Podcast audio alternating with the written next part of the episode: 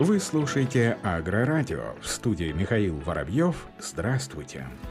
Закон о зеленой продукции позволит увеличить аграрный экспорт. Резерв для наращивания экспорта есть. Увеличение продаж за рубеж сельхозтоваров возможно за счет продукции с высокой добавленной стоимостью. Об этом заявил заместитель председателя Комитета Совета Федерации по аграрно-продовольственной политике и природопользованию Сергей Белоусов на заседании комиссии Госсовета по направлению сельское хозяйство. Об этом сообщает парламентская газета. По его словам, в мире растет спрос на экологические и чистые продукты. Поэтому важной статьей нашего экспорта может стать органическая продукция, а также улучшенная сельхозпродукция с минимальным использованием пестицидов и агрохимикатов.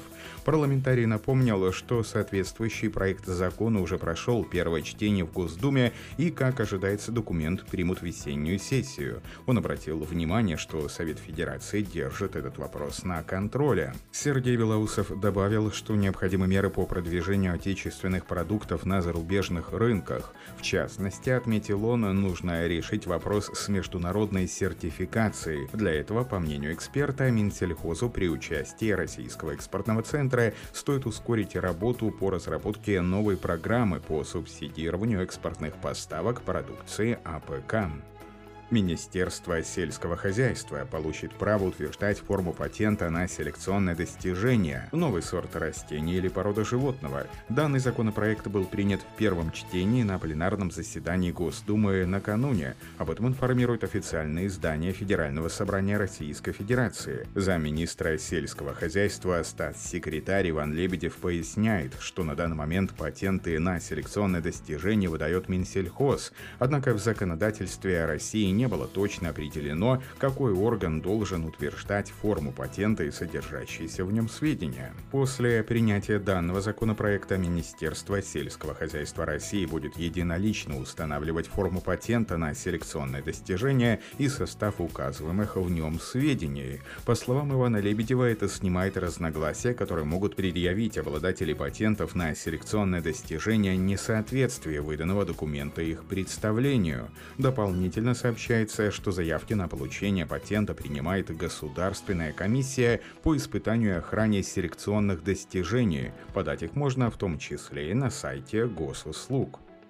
Картева начала строительство комплексного научно-исследовательского центра в Германии. Объект будет возведен в Эшпахе и будет включать в себя два направления деятельности компании Картева AgriScience – интегрированные полевые исследования и селекцию растений. Он должен открыться в следующем году. Об этом сообщается в официальном пресс-релизе компании. С общим объемом инвестиций в размере почти 6 миллионов евро объединенная научно-исследовательская площадка будет построена на базе существующих научных объектов и позволит Картева AgriScience проводить современные исследования по защите растений в соответствии с целями европейского региона и создать центр передового опыта по изучению путей развития резистентности. Объединение направлений селекции растений и полевых исследований также способствует разработке и внедрению новых методов, таких как использование цифровых технологий в проведении оценки опытов с помощью беспилотных летательных аппаратов, дистанционное зондирование и использования молекулярной биологии для понимания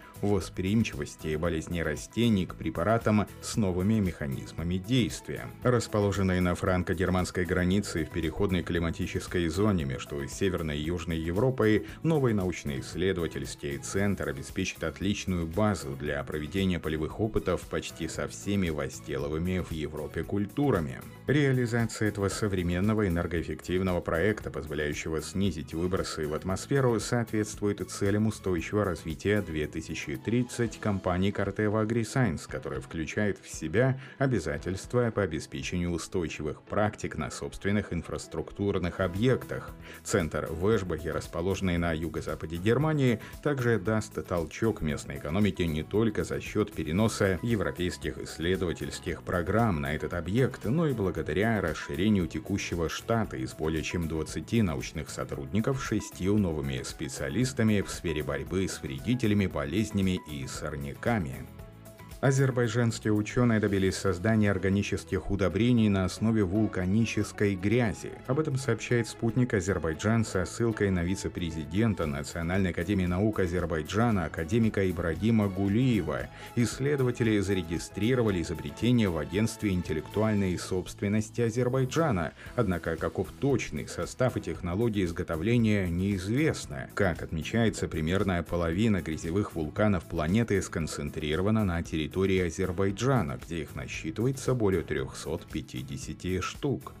Ученые продолжают борьбу с фитофторозом картофеля. Группа ученых из Всероссийского института генетических ресурсов растений имени Вавилова и Всероссийских научно-исследовательских институтов сельхозбиотехнологии сообщает о перспективных гибридах картофеля, которые обладают пирамидой из 5-6 генов устойчивости в одном растении и могут стать основой новых сортов с долговременной устойчивостью к фитофторозу. Об этом сообщается на официальном сайте Всероссийского института растений растений. Представленные гибриды на протяжении более 10 лет проявляли высокую устойчивость к фитофторозу при испытании в условиях максимально благоприятных для развития заболеваний. Российскими исследователями достигнут значительный прогресс в направлении создания сортов картофеля, пригодных для возделывания в системе экологически чистого картофелеводства, внедрение сортов на основе гибридов с целым набором генов устойчивости в производство обеспечит стабильное получение урожая картофеля картофеля без применения химических средств защиты от фитофтороза. В зарубежных лабораториях работа по созданию фитофтороустойчивого картофеля уже ведется методом трансгенеза.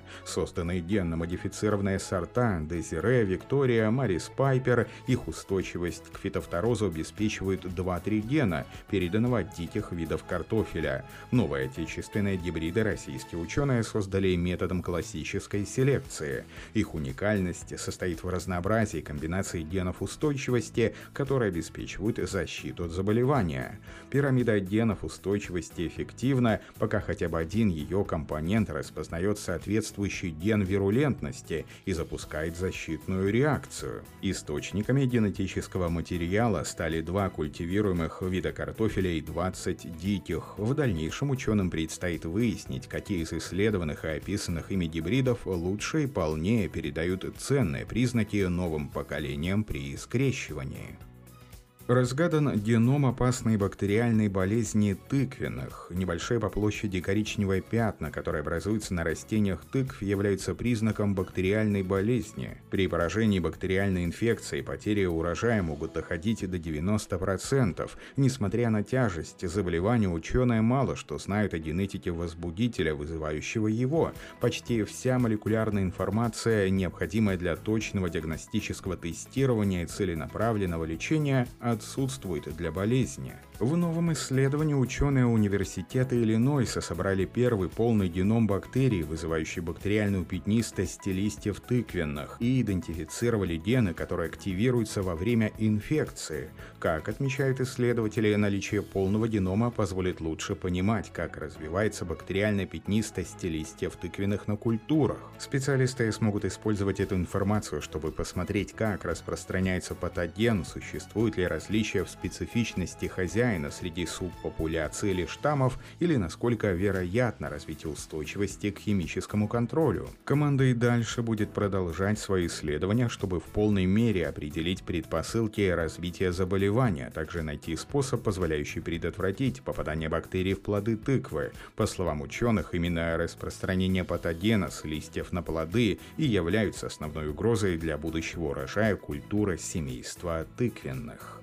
На этом все. Оставайтесь с нами на глав агронома.